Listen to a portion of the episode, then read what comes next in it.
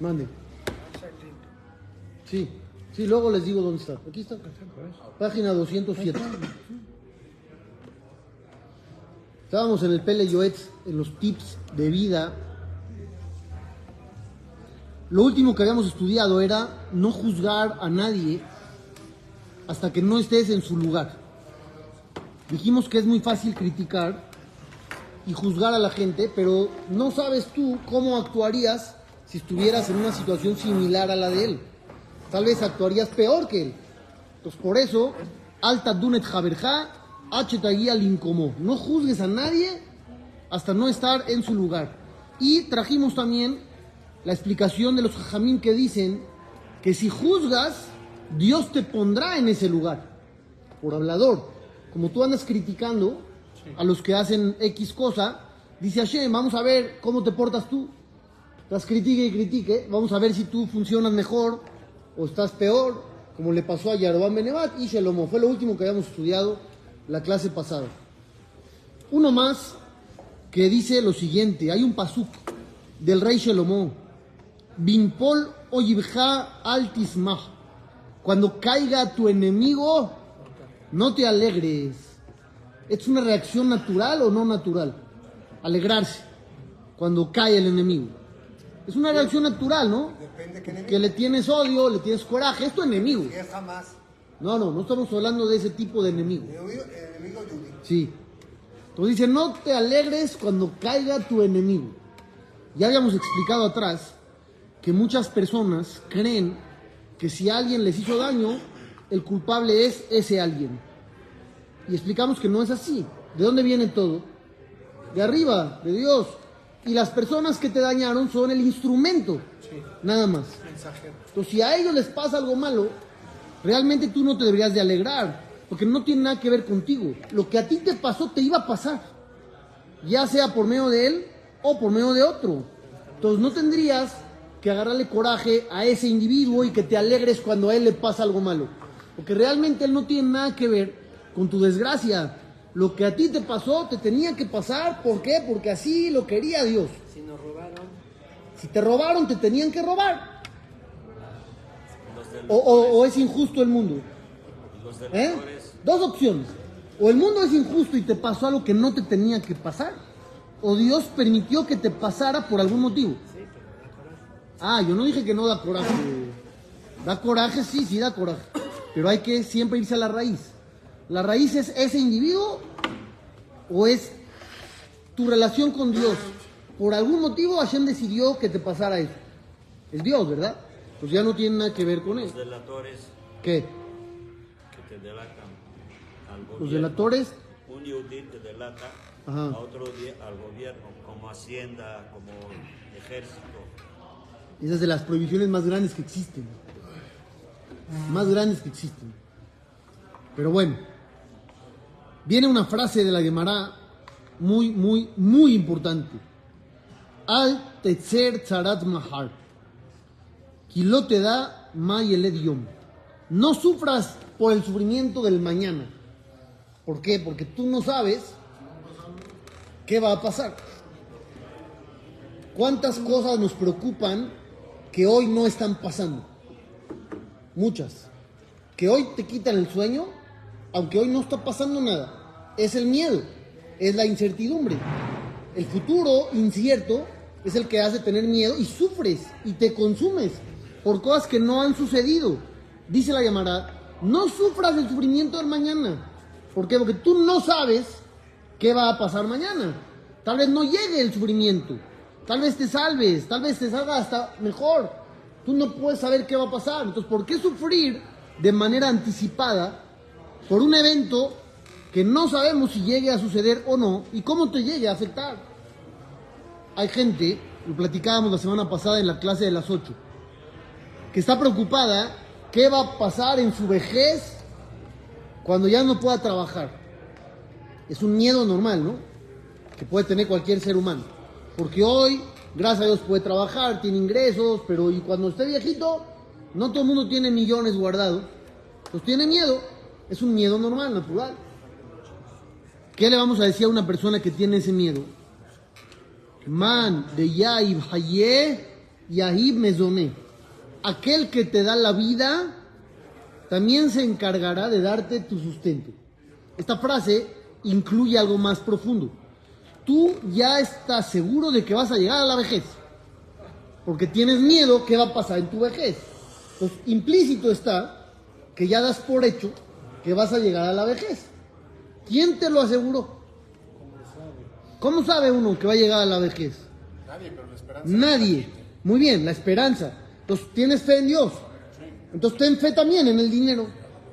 Si tienes fe de que Dios te va a mandar vida, y por eso estás tomando en cuenta ese dato y dices, yo voy a llegar a los 90, ¿por qué no tienes fe también de que te va a dar cómo mantenerte a los 90? ¿Por qué la, la fe nada más abarca el tiempo y no los recursos? Cualquier persona, pregúntale y te va a decir, no, primero Dios. Pero, Jajam, es que ese es sentido común. Sí, Una persona está joven, tiene ambiciones diferentes a una persona grande, correcto. y es cuando tal vez su tiempo tiene que apl- a- a- eh, aplicarse para tratar de hacer lo que formar un matrimonio, etcétera, y no cuando está grande. Por eso tal vez, Toda persona tiene que hacer eso que dices tal tú. vez por eso esa angustia. Toda persona tiene que hacer lo que dices tú, de cuando puede trabajar y ahorrar y ver para su vejez. No estamos en contra de los hechos, estamos en contra de la angustia y de la preocupación. Porque aquel que no está logrando ese objetivo de amasar fortunas, va a vivir angustiado. Exacto, aunque salga a trabajar y todo, tal vez no está logrando ahorrar y ahorrar y ahorrar. Entonces va a estar angustiado. Entonces a ese le vamos a decir, tranquilo, porque si tienes fe de que vas a llegar a una edad importante, quiere decir que crees en Dios. Nadie te ha asegurado nada. Pues también agarra esa misma fe, aplícala en el dinero, y aunque nadie te haya asegurado que vas a tener, pues cree en Dios. Es lo que le podríamos responder a esta persona. Entonces por eso dice acá, no sufras por el sufrimiento del mañana porque nunca sabes qué va a llegar a suceder. Hay una mitzvah de llorar cuando muere una buena persona. ¿Sabían eso o no? Mitzvah. Está escrito que los familiares que guardan duelo tienen tres días para llorar. Siete para estar en el suelo, treinta el cabello, las uñas, un año fiestas. Aquí estamos hablando de alguien que no es familiar, no es pariente. Nada más se enteró que murió una buena persona. Hay una mitzvah de llorar por No importa si es tzadik o no. buena persona. Buena persona. Pues me refiero al cumplimiento de la Torah. Buena persona. Adam Kasher. Una buena persona. ¿Por qué hay que llorar? El llanto, el llanto significa que tiene el evento un impacto en tu interior. Por eso lloras. Cuando muere alguien, puedes tener dos opciones. O dices, ah, capara, ya estaba grande, ya descanso, ya, Baruch Hashem, ya. Hay mil frases, ¿no? De revista que uno puede decir. O la otra es, como pasó con Moshe Rabbenu. Moshe Rabbenu muere. ¿Qué edad tenía? 120 años.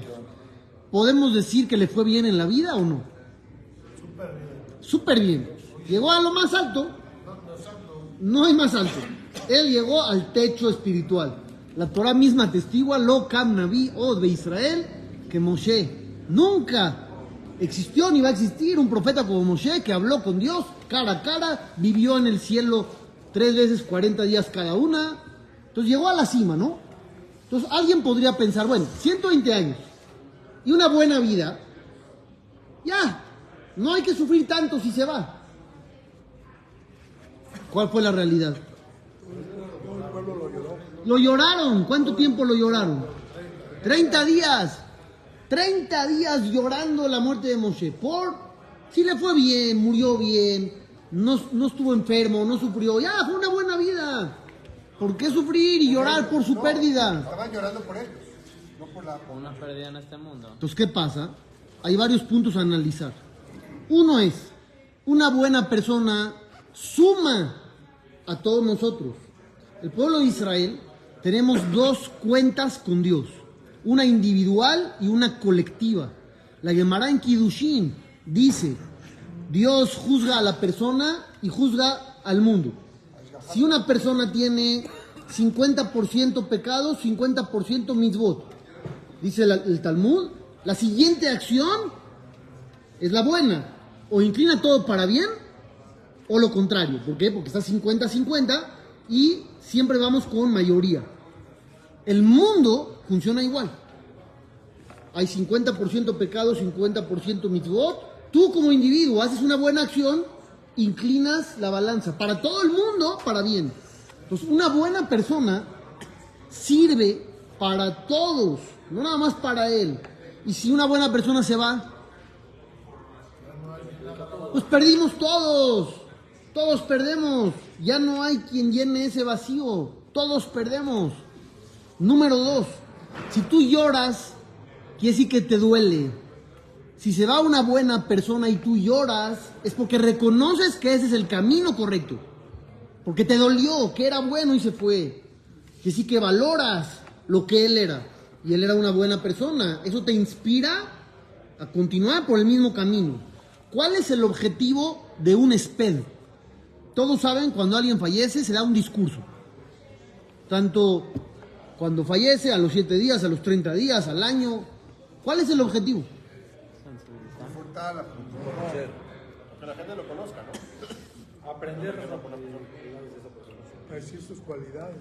La Gemara dice, Ahim libe espeda de Atam Kayimna. Uno de los jajamim le dice a otro que cuando fallezca, que conmueva al público a la hora del esped, que les mueva el corazón, que llegue a tocar las fibras más sensibles de su ser, de los presentes. ¿Por qué?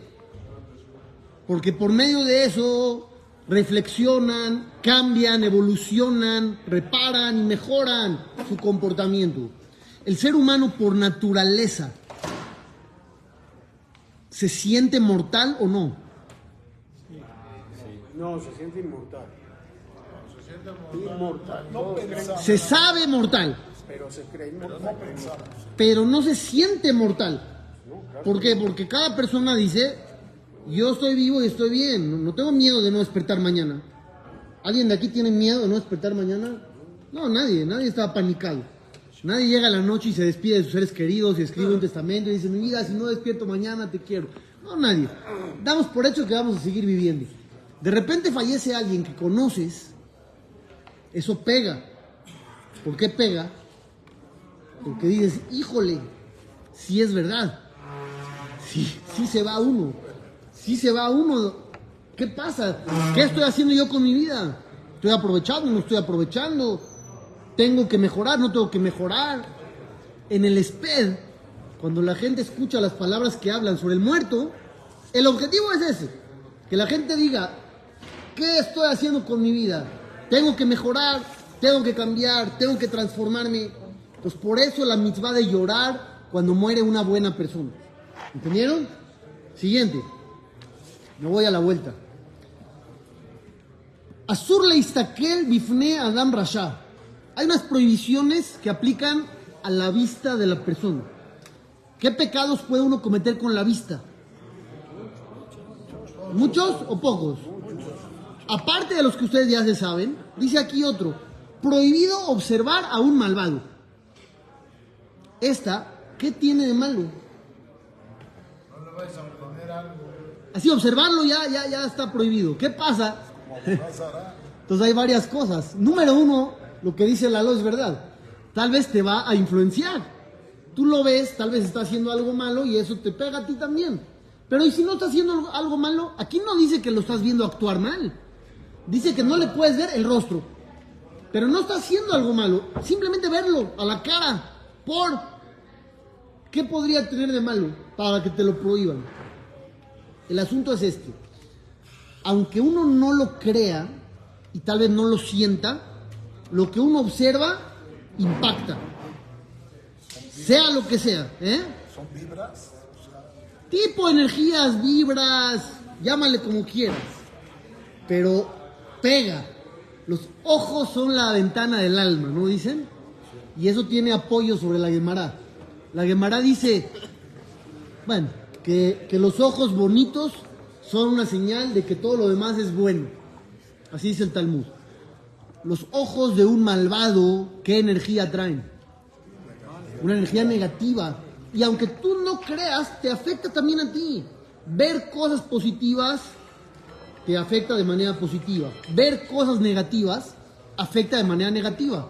Ahorita, por ejemplo, que todo el mundo se la pasa o nos las pasamos viendo noticias. No de repente te advierten ahí. El siguiente video puede herir la sensibilidad de algunas personas. ¿Qué es eso? ¿Qué significa eso? ¿Qué es herir la sensibilidad? Te afecta. Aunque tú no lo creas, te afecta. De repente ya ves cosas terribles y ya no te sorprendes tanto. ¿Por qué? Porque ya te acostumbraste. O afecta, como dicen, te quedan traumas. Son escenas muy trágicas, por eso, Prohibido observar a un malvado. por eso le ponen eso. Otra prohibición que tiene que ver con la vista. Azur, Alguien enojado. también, también es verdad. Aquí no aparece esa, pero es verdad. No hay que ver a alguien que está enojado por lo mismo.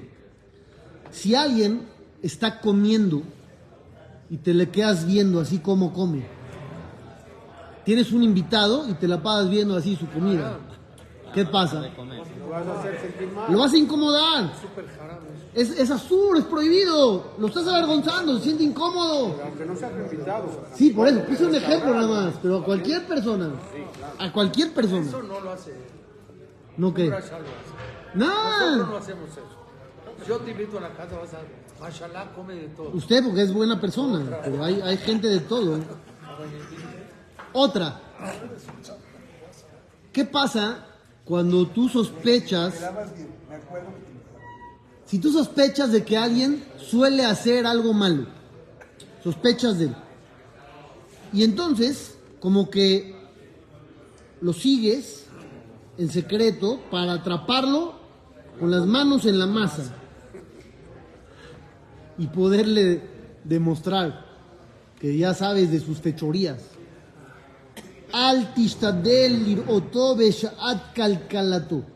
No te esfuerces en atrapar a alguien cuando hace algo malo, porque también lo vas a avergonzar. Y no se trata de eso. Uno a veces peca cuando regaña a la gente avergonzándolo. Y uno cree que está haciendo bien. Y no está haciendo bien. Entonces tú dices, ya, lo atrapé con las manos en la masa. Tú te crees un héroe. Y en verdad no eres un héroe. ¿Por qué? Porque le provocas vergüenza. Si quieres llegarle, tienes que llegarle por otro lado. Pero no así. Eso no aplica para un policía o un vigilante. Un policía es su trabajo. Ese es su trabajo. Pero, por ejemplo, el Benishai trae una pregunta muy interesante. Tú acabas de contratar a un empleado y quieres verificar si es honesto o no. Entonces le pones ahí un billete de mil pesos y te sales y pones una cámara a grabar a ver si lo agarra. Y así vas a verificar si es honesto o no. ¿Está bien o no? A poner un tropiezo delante de es parte del trabajo, sí. No es parte del trabajo. Tú lo quieres contratar para que trabaje en tu negocio. Pero no sabes si le haces una prueba. A ver si es honrado. Lo grabas y le pones ahí un billete adrede. ¿Se puede hacer eso o no se puede? Dice el Benishai, no se puede hacer eso. Porque le estás poniendo un tropiezo y si lo agarra y, y con la intención de quedárselo. Por eso ya no es por ver. Pero tú le pusiste la prueba. Tal vez él no te iba a robar nunca. Él nunca iba a llegar a abrir tu cajón y llevarse algo. Pero al poner el billete, pues tú solito le pusiste la prueba. Pero ese ya no es por ver, esa es otra cosa, esa es otra lajada. ¿Qué? O sea, no, es, por- no lo estás, o sea, la Atraparlo con las manos en la masa. es- ese es tu objetivo. Bien. Y es lo que no se puede. Estás poniendo un tropiezo un ciego. ahí. Eso, aparte. Pero no tiene que ver con lo de ver. También, porque dice que no trates de atrapar gente pecando. Las dos cosas. Cuando le digas, te vi en la cámara, ¿qué va a pasar? Lo vas a avergonzar y fue tu culpa. Porque tú lo tentaste. Él hizo mal, no le vamos a quitar a él su responsabilidad. Una cosa es tentarlo y otra cosa es observar. Tú no tienes permiso de tentar, tú eres Dios. Eso, está, eso no se Tú eres Dios, vas a ponerle retos a la Yo gente. me refiero no lo puedes tentar. Eso. Que eso es ponerle un tropiezo. Eso es lo que no si se puede. o sea, si no le pusiste tú nada y lo hizo. No, lo estás aquí no estamos hablando que no le pusiste, por eso traje el ejemplo. Que adrede, adrede le pones algo ahí. Sí, pero al final de cuentas, uno mismo le puso la prueba ahí. Nosotros no tenemos permiso de poner pruebas. Dios pone pruebas y le pedimos que no nos ponga. Ahora nosotros le vamos a poner a la gente pruebas. Somos Dios nosotros. No hay permiso de eso. No me sentí porque tal vez si es un acosador sexual, tal vez tienes que hacer una investigación saber si tu casa Si tienes dudas si alguien es acosador sexual, no lo contrates. No le pongas pruebas, no lo contrates. Yo te aconsejo, no lo contrates. No tienes duda, pero bueno, tienes que investigar un poquito quién es. Sí, pero no le estás poniendo pruebas. Es muy diferente investigar quién es a ponerle tropiezos para ver si cae o no. Es muy distinto. Siguiente. Kol davar shemitvayesh o mitztaer. Cuídate de cualquier cosa, de no avergonzar y no hacer sufrir a ningún individuo, sea el que sea. El siguiente es un tema que repite mucho el Pele Yoetz. Y Mishma davar sheno hagun, yaniach etzvao beoznav. Estás en una mesa y alguien empieza a hacer comentarios negativos sobre un tercero. ¿Qué debes de hacer? Dice acá, te tapas los oídos con los dedos. Así. Por la shonara. ¿Quién hace esto? Yo nunca he visto a alguien en una mesa hacer así. Tendría uno que ser muy valiente. Tal vez lo máximo que uno haría, se para uno y se retira. Eso, se va tantito y regresa. Le has dicho eso a alguien. Así, "O- oye, no hables más. Está bien, está bien, está correcto. Pero yo no, yo no sé si todos sean tan valientes como tú. Hay cosas que uno no puede escuchar. Y una es esta, la shonara. Cuando hablan mal de alguien, no tienes permiso de escuchar, ni de hablar. La Gemara dice que la shonara mata a tres. Al que habla, al que escucha y al del que hablan. También a él le afecta. Se aprende de Shaul, David y los Koanim. Cuando David se escapó y se fue a la ciudad de los Koanim, lo acusaron al Cohen Gadol con Shaul. Le dijeron a Shaul, los Koanim ayudaron a David, David es tu enemigo. ¿Quién acusó? ¿Quién lo acusó al Cohen Gadol? Doeg. Doeg era un cercano al rey. ¿Qué pasó al final? El Cohen Gadol murió. Doeg le quitaron el Olam Abba. Y, los, y, y también este, Shaul también murió por eso. Entonces salió afectado el que escuchó, que es Shaul, Doeg el que habló, y los Koanim, que son de los que hablaron. Entonces, si escuchas que están hablando mal de alguien, tápate los oídos, así como va, literal. Hay una mitzvah, ahora al revés, mitzvah de escuchar cosas. ¿Cuál podría ser mitzvah que depende del oído? Escuchar palabras de Torah, muy bien, esa es una. Otra, buenas noticias, ¿es mitzvah escuchar? Sí, te alegras, ajá. Ahorita que regresaron, que encontraron a la soldada, todo el mundo que escuchamos la noticia, Tal vez sería mitzvah dar buenas noticias, ¿no? Alegras a la gente. Mitzvah de escuchar la lectura del Sefer Torah en el Beta Knesset, como si estuviera entregándola a Dios en el Monte Sinaí. Beistok, que mande led le puma. Es una frase en arameo. Te callas como si no tuvieras boca. A la hora del Sefer. Esto habría que poner un letrero en cada templo. En cada Beta Knesset. El Admur de Gur dijo una frase muy fuerte. La traen varios jajamim. Él dijo que Hashem le dio protección a los sefaradim en la época de la Shoah, que no salieron tan afectados porque no hablaban en el Beta Knesset en el momento del rezo. Por eso Hashem los protegió más. Así dijo el Admur de Gur. Imagínense qué cosa. Entonces está bien para protección respetar la lectura del Sefer Torah, escuchar todas las verajot del Hazán, porque si no sabes en qué verajá va y contestas amén, esta la estudiamos, ¿se acuerdan? La semana pasada. Es un amén huérfano. Estás contestando amén, pero no sabes ni qué dijeron. ¿Qué amén ni qué nada? No se puede. Estas son las mitzvot de la vista y del oído. vamos a una más. Hay mitzvot que se cumplen con el habla, una de ellas, kibud ab baem. Respeto a los padres se cumple con la boca, por alabándolos podría ser. ¿Qué más? Saludándolos. Digan lo más simple, ¿qué es lo más simple? Hablando con ellos. hablando con ellos, Benahat, con suavidad, Belashon Raka, Bekabod, de una manera suave y honorable. No puedes hablarle este, agresivo, golpeado a tus papás. Cuando Jacob vino y Esab, los dos llegaron con la comida preparada con su papá Isaac. ¿Se acuerdan de la historia? Isaac le dijo a Esab, su hijo, no sé cuándo voy a morir, tráeme comida para que te dé yo verajá. Ribka escuchó y le dijo a Jacob, vuélale, vamos a prepararle la comida a tu papá y tú vas a entrar en su lugar. Y los dos llegaron a ofrecerle comida. Pero la forma de hablar de cada uno fue diferente. ¿Se acuerdan de los versículos o no? Voy a traer un fumar. Ahí está.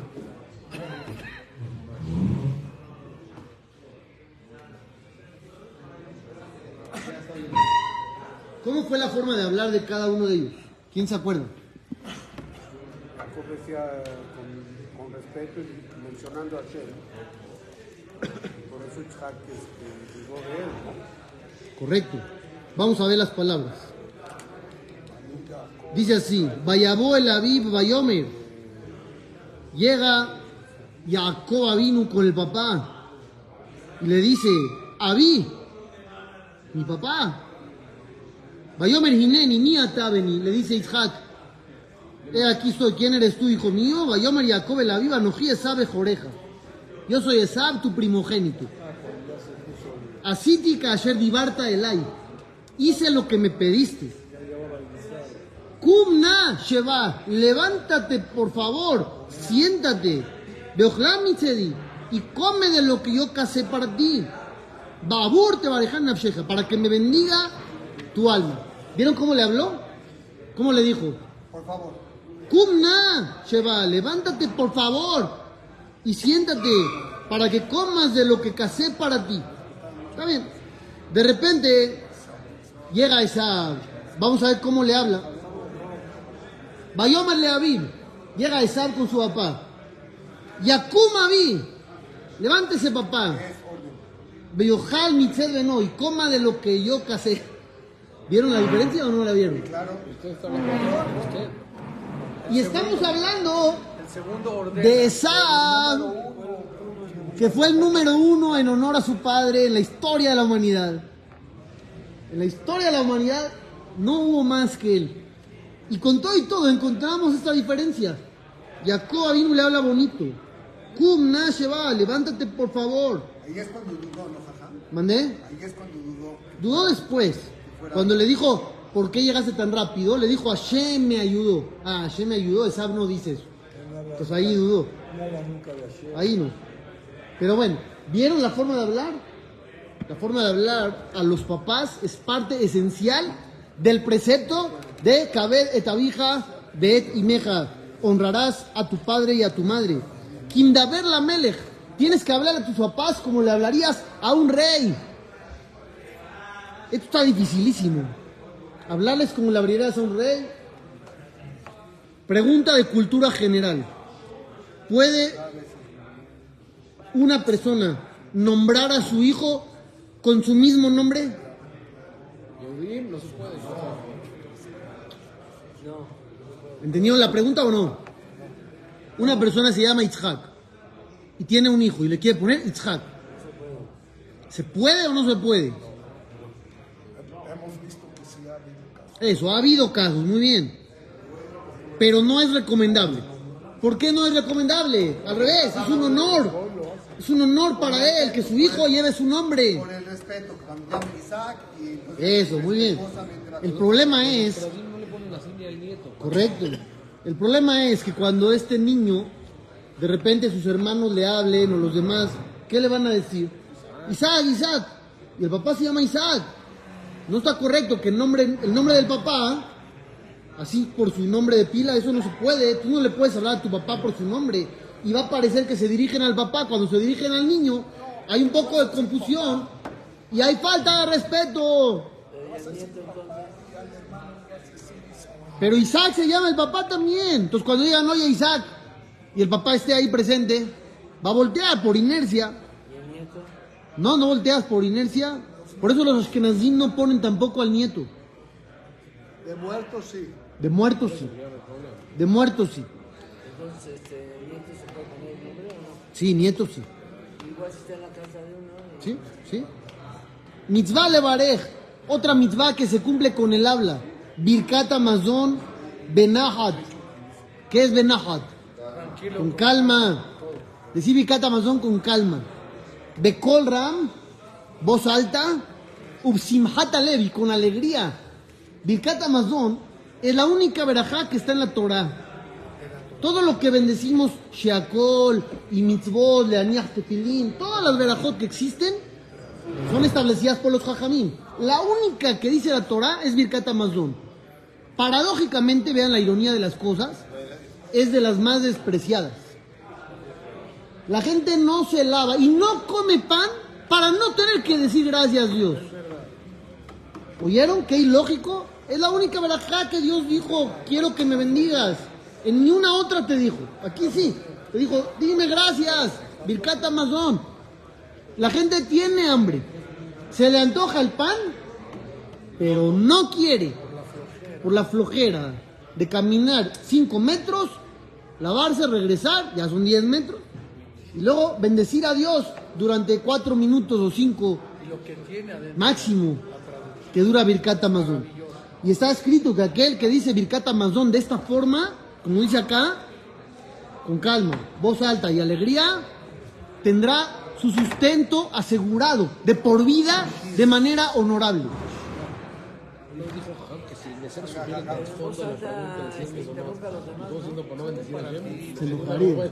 Se enojaría. ¿Eh? Hablando del tema rapidísimo. Yo frecuento un lugar que es un lugar italiano que venden pizza. Pido, pido pizza y hago un catamazón. Pero recientemente acaban de poner un anuncio. La harina de la pizza contiene un porcentaje de azúcar, no sé. Consulte con su rabino. ¿Qué verajá es? Ya uno lo ponen realmente en una duda tremenda. Porque si, la, si hace mi catamazón con la palá o si lo tendría que hacer. Claro. Entonces, ¿qué, qué hace uno en esos casos? ¿Sabe? La pizza internacionalmente uno no sabe si realmente o le pusieron naranja o le pusieron nada.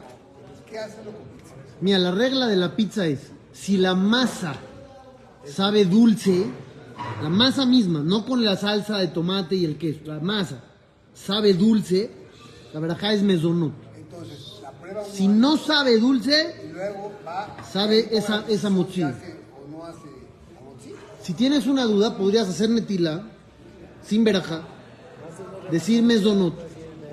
Y ya, esa ocasión nada más para probar. Porque ¿cuál es la alajá? Si yo digo mesonot por algo amotzi, cumplí. Si digo amotzi por algo mesonot, no cumplí. Pero cuando es el mesonot sube de cierto gramaje, también se, 216 gramos. también se considera Se ya- convierte en Y amotzi. una pizza facilísimo de acceder. Si, si llegas a, a exceder 216 gramos, te lavas desde el principio y dices amotzi. ¿Está bien? Por eso. Entonces estamos diciendo que Birkat Amazon, la única verajá de la Torah, es fantástica y lástima que la gente no le pone atención. Los jajamín dicen una frase que parece chiste, pero no es chiste. Dice, hay mitzvot con suerte y mitzvot sin suerte. Hay mitzvot con suerte que todo el mundo las cumple. Y hay mitzvot que no les tocó tanta suerte que pocos la cumplen. Perdón, Caján, como Sefarín. Hay Sefarín que no sale todo el año una vez. Ni un El día. Sefer Torah. Talui Mazal, así dice la Gemara. Que depende del Mazal, a ver si sale o no sale. Pero lo que es verdad es esto. Hay que decir Birkat Amazon, dale gracias a Dios. ¿Quién estableció Birkat Amazon? Los textos. Dios dijo, tienes que bendecirme. ¿Quién puso los textos? El primero, El primero, la primera verajá, Moshe Rabbenu. Azan et Akol, Moshe Rabbenu. La segunda, al Aretz, ve al Amazon. Agradeces la tierra de Israel. Yoshua Binun, que fue el que conquistó. Luego la tercera, Boné Jerusalén, ¿quién? David Amelech, con Shelomó, su hijo. Y la cuarta, Atobe Ametiv, los jajamín de Yabne, cuando se permitió que enterraran los cadáveres de la guerra que habían tenido en Betar, habían perdido los Yehudim, los cadáveres habían quedado ahí a la intemperie y no permitían que los enterraran.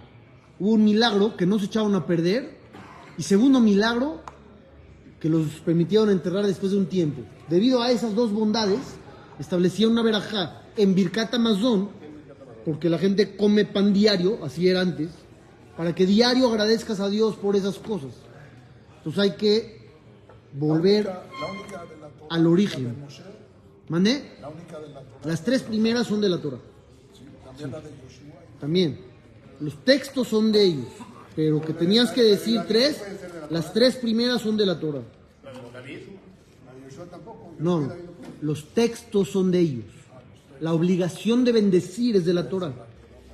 Mañana seguimos.